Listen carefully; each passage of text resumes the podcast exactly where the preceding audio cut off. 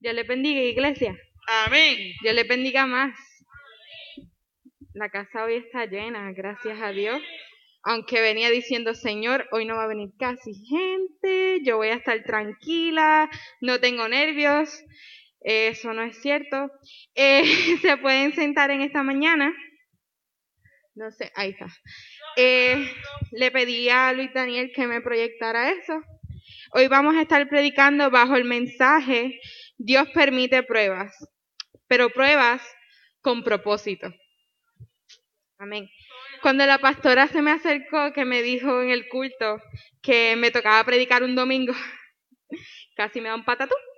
Y ahorita cuando le dije a Giancarlo, cuando llegue la ofrenda me va a dar un patatú. Pues aquí estoy, no me dio ningún patatú, pero estoy más nerviosa. eh, Dios es grande, verdaderamente. Eh, me tocó predicar en las radios y la pastora me dijo que trajera el mensaje aquí. Y pues ha sido de bendición porque lo que prediqué en la radio fue como una pregunta para mi vida y esta predicación de hoy fue la respuesta de Dios para mi vida. Y en esta mañana quiero comenzar por definir lo que significa la palabra prueba. Según el diccionario bíblico, Prueba alude a las dificultades de la vida que hacen posible probar ante Dios, ante la comunidad y ante uno mismo la profundidad de nuestra propia fe y la realidad de nuestra propia vida cristiana. Lo más probable, ya tú sabías esta, esta definición, tal vez la conocía, ese significado, pero yo no buscaba esta definición. Nosotros cristianos, muchas veces, cada vez que nos lleva una tribulación, nosotros no decimos tengo un problema, nosotros decimos tengo una prueba. No sé si se han dado de cuenta que en el vocabulario del cristiano la palabra prueba la decimos todos los días. De que se te explotó una goma, Señor me está probando. Me dejó el novio, Señor me está probando. Eh, todos los días llega una prueba a nuestras vidas. Pero la definición que verdaderamente yo quería era esta. Eh, prueba puede ser también aquel experimento o ensayo que se hace para saber cómo va a resultar algo o para comprobar el funcionamiento de una cosa. Cuando Dios te prueba, está probando tu funcionamiento. Dios está probando cómo va a resultar ¿Cómo tú reaccionas ante la prueba para saber si Dios, el propósito de Dios estará por cumplirse? Muchas veces llega la prueba a nuestra vida y decidimos rendirnos. Eso no es lo que Dios quiere.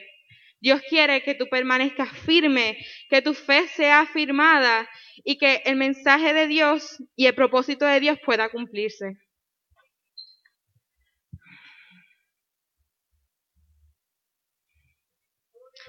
Para poder hablarles de este tema, escogí el personaje Pablo y utilizaré a Pablo. La vida de Pablo se divide en dos partes, el antes de Cristo y el después de Cristo. La vida de Pablo antes de Cristo comienza activamente destruyendo a todos los seguidores de Jesucristo, encarcelándolos, como dice Hechos 22.4 dice Pablo, perseguía a muerte a los seguidores de este camino. Camino porque el Señor le decía, este es mi camino, el mismo versículo que todos conocemos. Arrestando y echando en la cárcel a hombres y a mujeres por igual. Al leer esto, es necesario comprender que Pablo creía que lo que hacía estaba correcto. Pablo no veía lo que él estaba realizando, la persecución que él tenía contra los cristianos como algo incorrecto. Qué triste que muchas personas solo conocen esta parte de la vida de Pablo. Él estaba ejerciendo lo que podemos llamar una ciega autojusticia. Él estaba tomando la justicia en, en, sus manos, estaba persiguiendo a los cristianos. Muchas personas, yo no sé este hermano, pero yo puedo decir que recuerdo que personas que llegaron a mi vida me conocieron en mi peor etapa. Puedo testificar que llegaron personas a mi vida cuando era mi peor momento y tristemente no me conocieron con Cristo. Y sí, puedes decir, yo tengo 21 años, sí, vida corta. Pero nosotros como jóvenes también pasamos dificultades. Y yo me acuerdo que yo tenía un carácter que el que me mirara lo atravesaba con la mirada. Era bien difícil. Me acuerdo que para mamá y papá, papi se ahora, mi carácter era bien fuerte y todavía tengo carácter fuerte, pero ahora es en Cristo. Y probablemente me juzgan todavía esas personas que me conocieron en esa etapa por cómo era antes. Definitivamente desearía haber siempre conocido a Cristo. Desearía jamás equivocarme, jamás decir lo incorrecto, siempre dar el buen ejemplo y pues que nadie me pueda señalar porque soy perfecta, pero es imposible. En nuestra humanidad como cristianos es imposible decir nunca voy a cometer un error. Amén. También callado. Ok. Eh, al igual que yo, probablemente tú, mi hermano, y como Pablo, en su antes de Cristo, representaron su humanidad. Antes de tú conocer a Cristo, estabas en tu humanidad completa, estabas cometiendo todos los errores. Ahora vivimos bajo Cristo. El después de Cristo, en la vida de Pablo, fue uno que marcó la historia definitivamente. Yo no sé si tú antes de Cristo y tú después de Cristo marcó la historia. Para mí, el que ustedes estén aquí ya es suficiente para decir que marcaron la historia. Dejaron el viejo hombre y llegaron, pudieron negarse a ustedes mismos y llegaron a esta casa a adorar y glorificar el nombre de Dios. Pablo fue el único en la historia de la redención responsable de la difusión inicial del Evangelio por todo el mundo gentil. Él fue responsable de llevar el mensaje a los gentiles. Si Pablo no se hubiera convertido, la mayoría de Asia y parte de esa área no hubiera conocido a Cristo. El camino de Pablo en Cristo fue uno lleno de pruebas. Podríamos decir que Dios puso a ensayar a Pablo muchas veces. Dios probó a Pablo. ¿De qué manera lo probó? Verdaderamente podemos deducir que lo hacía por amor. Pablo continuó el camino de Dios por amor, porque no fue un camino color de rosas. Yo no sé aquí si hay uno que desde que se convirtió jamás le ha pasado algo malo. Jamás te quedaste a pie, Barbie, ¿verdad que no? Jamás pasaron cosas, jamás te enfermaste, jamás... Ah, tío, jamás te pasó nada. La verdad es que cuando cristiano a veces es cuando más pruebas llegan a la vida de uno. Muchos dirán, pues, pero antes de convertirme esto, no esto a mí no me pasaba. Pues fíjate que antes de convertirte, tú no tenías los beneficios de ser un hijo de Dios. ¿Sabes cuántas promesas hay en la Biblia? que te cubren a ti y a mí, que nos cubren en misericordia porque no lo merecemos. Pablo decía, he sido crucificado con Cristo y ya no vivo yo, sino que Cristo vive en mí. Lo que ahora vivo en el cuerpo, lo vivo por la fe en el Hijo de Dios, quien me amó y dio su vida por mí.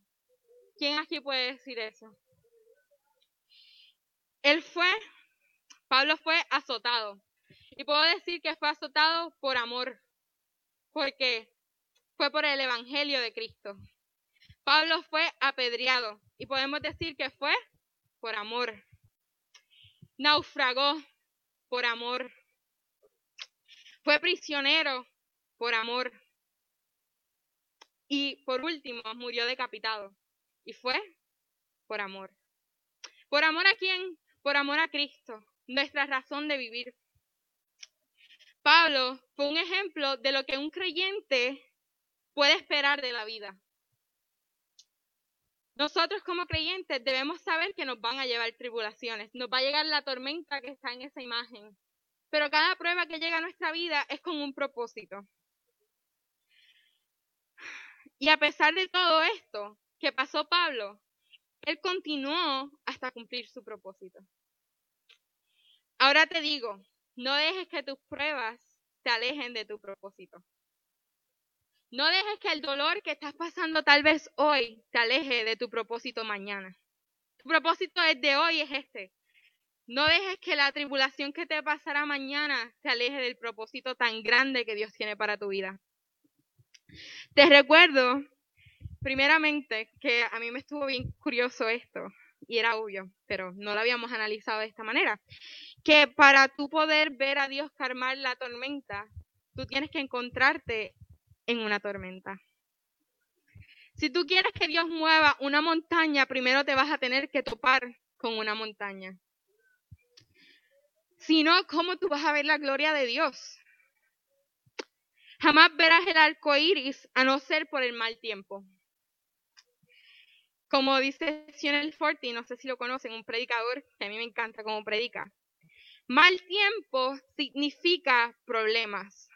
Arco iris significa promesa. Si te lo traduzco, en medio de tu problema verás tu promesa cumplirse. Los invito a buscar la palabra en Deuteronomios 31.8.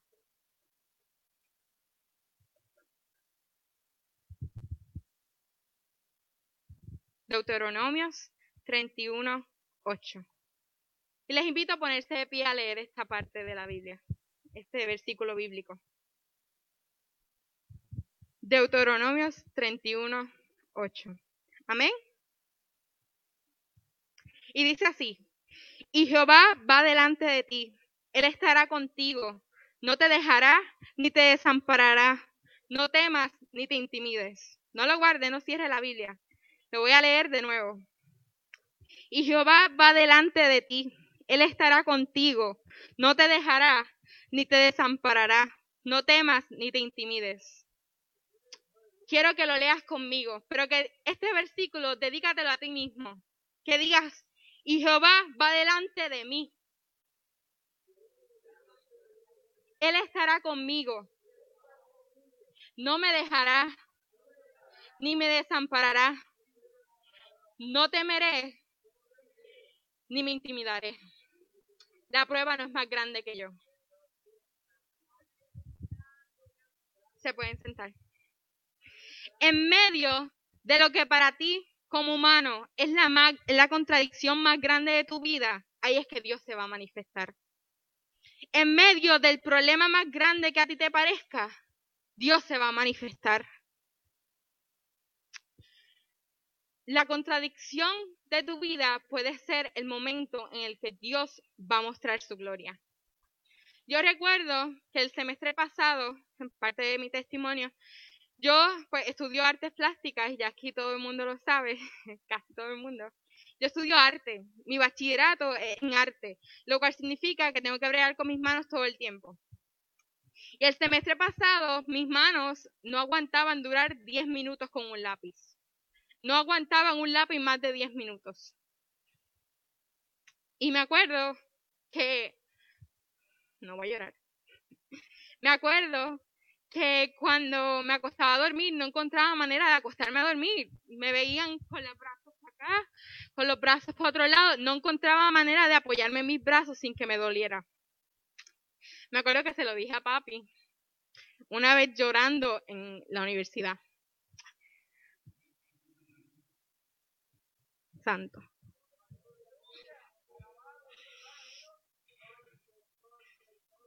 Me acuerdo que llamé a papi y papi estaba en Londres. Y le dije, papi, estoy en clase, no puedo aguantar el lápiz.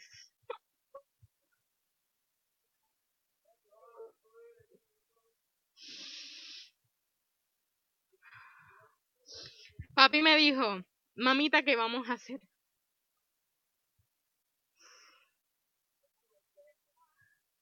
Y me dijo, te busco.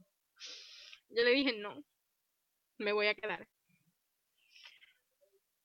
Le, me dio con preguntarle a mi profesora de años que si ella le daban dolores en las manos, porque ella es profesora de, de muchos años de experiencia, y me decía que sí, pero que le estaba raro que yo, que llevaba tres años en mi bachillerato, me dieran dolores tan fuertes.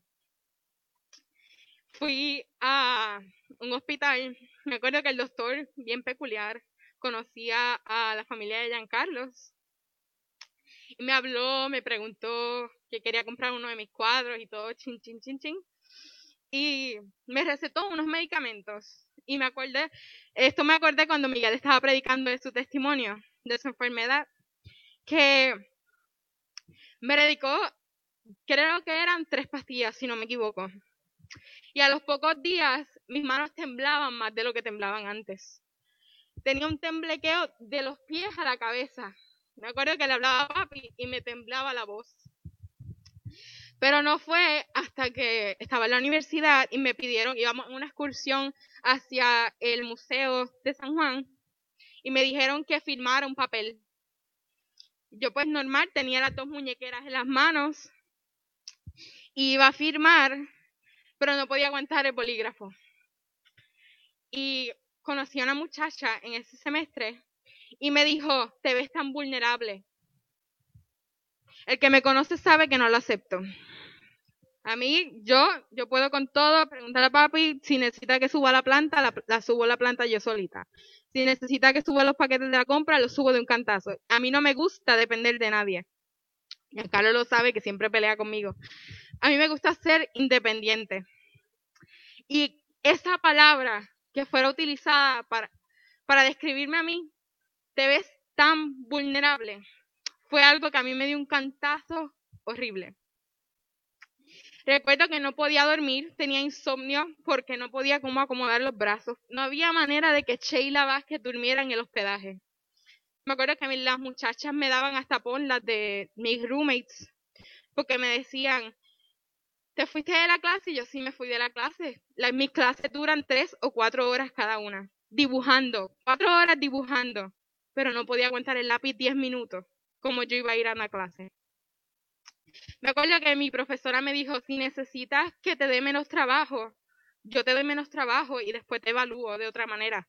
Yo le dije, profesora, pero es que yo tengo 21 años. ¿Cómo yo no puedo aguantar un lápiz? Me acuerdo que mami, no sé si sabe, mami receta a todo el mundo. Mami habla mucho de medicina. Y mami me dijo, pues mi amor, vamos a intentar quitándote una de las pastillas.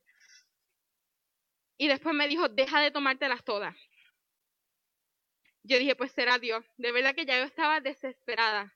Y por equivocación, cuando me empezaron a dar estos dolores, lo último que yo hice fue pedirle a Dios que me ayudara. Por equivocación, mi última, mi última opción fue Dios. Después de todo el dolor, después de que yo dije, pues voy a tener que dejar las medicinas, yo decía, pues ahora voy a empeorar porque no tengo las al revés. Las medicinas me estaban causando temblores que yo no había tenido antes. La medicina me ponía tan nerviosa que tenía taquicardia todo el tiempo. Me acuerdo que me llegó a dar hasta un ataque de pánico en la universidad porque las medicinas me ponían tan inestable que yo escuchaba a alguien hablando duro y me ponía nerviosa. Yo me tenía que ir corriendo para mi cuarto. Y recuerdo esto porque esta fue mi prueba. Esta fue la prueba de mi fe. Aquí fue donde yo pude decir verdaderamente en qué Dios yo creo. Pues fíjate que yo creo en el Dios que me quitó esos temblores. Yo creo en el Dios que ahora me permite estar de 7 de la mañana a 6 de la tarde bregando, pintando, quemando madera, lo que sea. Y te traigo esto porque puede que la prueba de tu vida te llegue directamente a ti, pero también puede que le llegue a través de alguien. Tal vez papi se sintió mal porque me estaba viendo a mí mal. Y su prueba fue que yo tenía una prueba. A veces ni siquiera la prueba de tu fe será algo que estás pasando tú.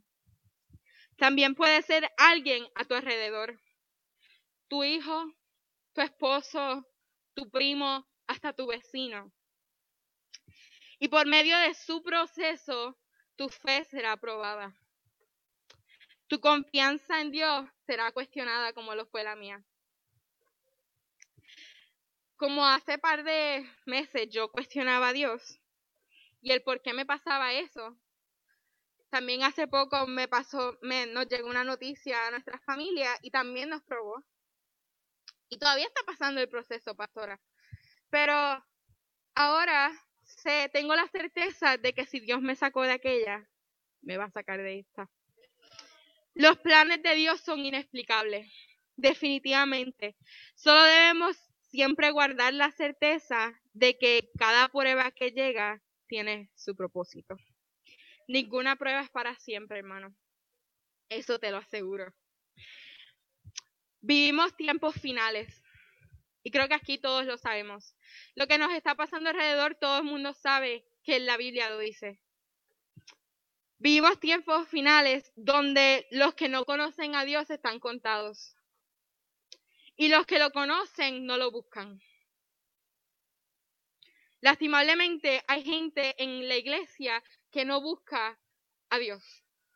Simplemente vienen a sentarse por cumplir. A veces nos envuelve tanto la rutina que se nos olvida el verdaderamente por qué venimos a la casa de Dios. ¿Por qué tú vienes a la casa de Dios? A llenar una silla que ya no está coginada como antes, pero para que el hermano no se moleste porque faltaste el domingo. Esto a mí me chocó mucho, porque es verdad, a veces se nos olvida, a veces se me olvida, yo digo, pues voy para la iglesia porque viene a las 7, antes era a las 7, ahora es más temprano creo. Y pues vengo el viernes porque los viernes hay culto. Y ven, mami viene el miércoles, que yo hace tiempo no vengo, porque hay culto el miércoles. Y el domingo escojo uno de los de esos, porque hay culto. Pero ten cuidado, hermano, que no se te olvide que nosotros venimos a la casa de Dios a buscarlo a Él, no a llenar una banca. Te pregunto, ¿qué estás haciendo para que el propósito de Dios se cumpla en tu vida? Le pido a Litaniel que ponga la canción que le, que le di. No se preocupe, no se ha acabado. Medite la canción.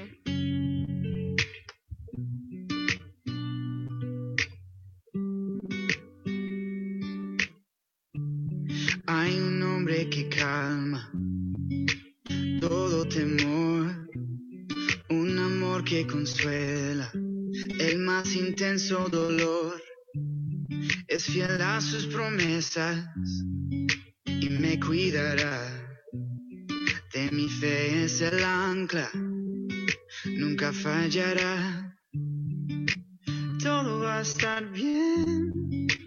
Everything will be alright. El mundo es humano está. Tu mundo es humano está. El creador del universo venció toda ansiedad. Tu mundo es humano está. Y todo va a estar bien. Oh, oh, oh. Todo va a estar bien.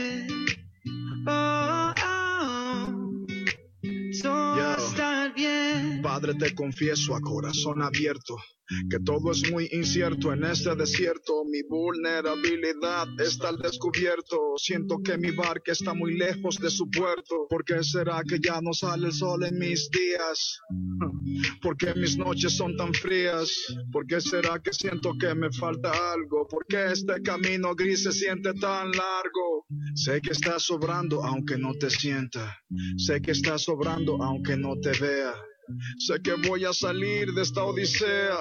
Sé que voy a ganar esta pelea. Sé que va a cesar esta marea temporaria. Que en ti yo viviré una vida extraordinaria. Que aunque no pueda entender, me consuela saber que Todo va a estar bien. Everything will be alright. El mundo en su mano está. Tu mundo en su mano está. El creador del universo venció toda ansiedad. El mundo en su mano está. Y todo va a estar bien. Oh, oh, oh. Todo va a estar bien.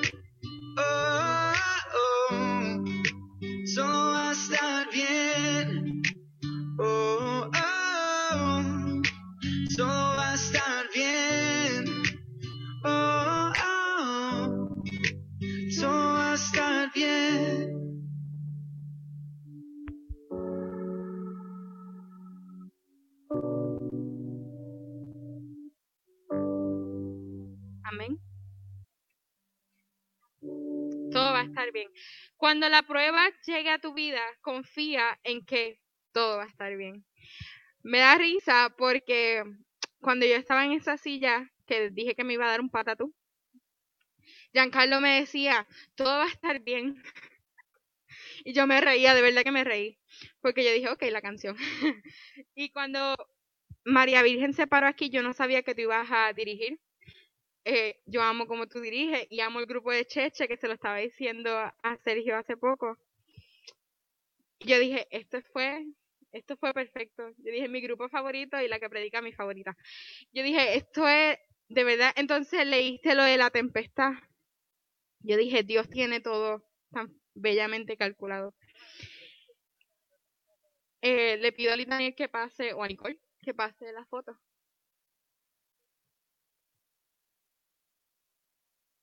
Ahí está. La misma. eh, no sé si han visto eso antes. Es un cuadro muy famoso. Y ahora para culminar más o menos voy a estar hablando sobre eso. Hace par de días yo vi una foto editada de ese cuadro y me dio con ponerlo de fondo de pantalla en mi celular. Y no fue hasta que me senté a escribir la predicación que mirando mi celular el Señor me ministró. Este cuadro es titulado La creación de Adán. Y mientras lo miraba, Dios me habló, pero me habló en inglés. Edwin sabe que Dios habla en inglés también. Y me dijo, I'm a phone call away. Estoy a la distancia de una llamada. Cuando estés en la prueba, recuerda que Dios está a la distancia de tu oración. Estas palabras las escuché a papi decir hace poco. I'm a phone call away. Papi se lo estaba diciendo en este caso a mi prima. Pero en este caso Dios me lo dijo a mí. Me recordó que en la tribulación Dios está a la distancia de una oración. Porque cuando no lo sientas, recuerda que Dios está a la distancia de que tú lo busques. Dios está en el mismo lugar donde lo dejaste. Si se te quedó en casa antes de venir a la iglesia, ahí te va a esperar cuando tú regreses. Si lo dejaste en la banca cuando te fuiste el domingo pasado, ahí está esperándote para cuando regreses. Como pueden ver en la imagen, es más grande obviamente, pero quería concentrarme en esa parte que es el enfoque del cuadro completo. El tema central de este cuadro es el contacto entre los dedos. Los dedos del Creador y los dedos de Adán. La obra, le cual le estoy enseñando ahora, representa la creación del hombre, lo terrenal y lo divino. Podemos ver que Adán tiene su mano estrechada hacia Dios. Y lo que los separa son centímetros. Haga así. Haga así con su mano. Eso es lo que nos separa de Dios. ¿Y sabes qué? Que eso lo permites tú. Ese centímetro puede ser más grande, puede ser más pequeño, pero ese centímetro lo determinas tú. ¿Cuán distante tú estás de Dios?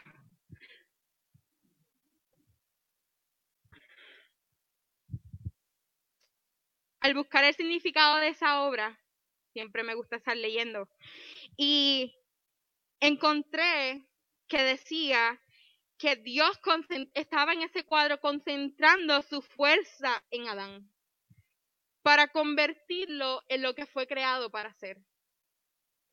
No sé si me estás entendiendo. Dios estrechó su mano para llevar a Adán a su propósito.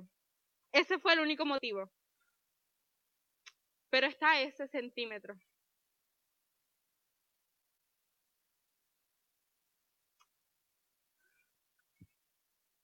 Pablo, del cual estábamos hablando al principio, no fue creado para ser un perseguidor de cristianos, al igual que tú no fuiste creado para rellenar esa banca. Tú tienes un propósito más grande que eso. Y yo creo que aquí todos aquí sabemos que Dios creó a cada uno de ustedes con un propósito. Al igual que a mí en algún momento Dios me dijo que iba a tocar el piano, tengo un propósito mayor que ese. No es solamente conformarme a un ministerio, sino enfocarme en encontrar cuál es el propósito de Dios completamente para mí.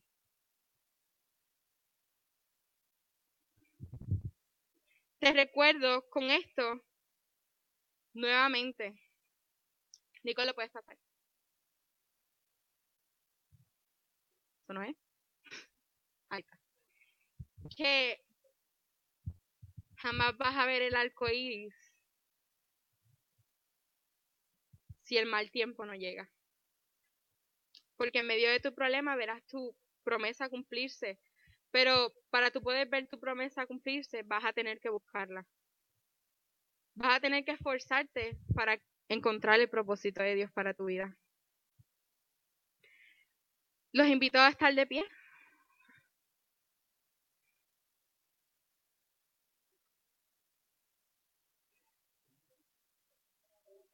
Vuelvo y repito porque pienso que es algo bien importante. Que usted sepa que vivimos tiempos finales. No sé si se acuerdan que cada vez que hablan de evangelismo muestran estadísticas del número de las personas que no conocen a Cristo. Están contados. ¿Qué estamos haciendo? verdaderamente qué estamos haciendo para que ese número, aunque sea, disminuzca un poquito. ¿Qué estamos haciendo? Todos tenemos un llamado individual, pero el llamado que todos tenemos la responsabilidad es de llevar el Evangelio. Ese llamado nos toca a todos, por igual. No solamente el que tiene el título de misionero tiene que llevar el Evangelio. Les pido que cierres los ojos y te preguntes en esta mañana, ¿qué estoy haciendo? Dios mío, ¿cuál es tu propósito para mí? ¿Qué estoy haciendo para que tú cumplas tu propósito en mí, Dios? Si tienes la certeza, evalúate. Si tienes la certeza y tienes la convicción de que puedes ser como Pablo, por amor ¿Estás dispuesto a sobrellevar todas las pruebas que lleguen a tu vida? Extiende tu mano. Te invito a que como en este, en el cuadro que les enseñé, que Adán tiene su mano estrecha, le digas a Dios en esta mañana, Dios, ya no quiero que ningún centímetro me divida de ti. No quiero que ningún centímetro determine si mi propósito se cumplirá o no. Yo tengo el control porque tú lo tienes primeramente. Señor, te entrego mi mano, tómala, guíame, llévame hacia el propósito que desde un principio determinaste para mí. Desde la creación, desde que el vientre, en el vientre de mi madre me encontrabas, tú habías determinado un propósito. Te pido, Dios mío, que lo cumplas. Ayúdame a caminar conforme a ti. Ayúdame a que mi camino sea dirigido por ti principalmente, Dios mío. Me entrego completamente. Si alguien aquí no ha conocido al Señor, te pido que repitas conmigo. Si alguien aquí se alejó del Señor también, puedes repetir esta oración. Señor, me entrego completamente a ti. Ningún centímetro divide ahora mi vida de ti.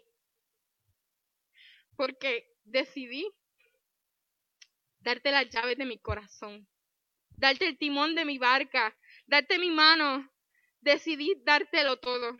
Por amor a ti, decidí rendirme para ti. Decidí que tú tomaras el control de mí. Quita todo lo que a ti no te gusta. Quita todo lo que me divida de ti y lo que me aleje de ti. Te amo, Dios. Amén. Les doy las gracias por permitirme traer el mensaje hoy primeramente a Dios.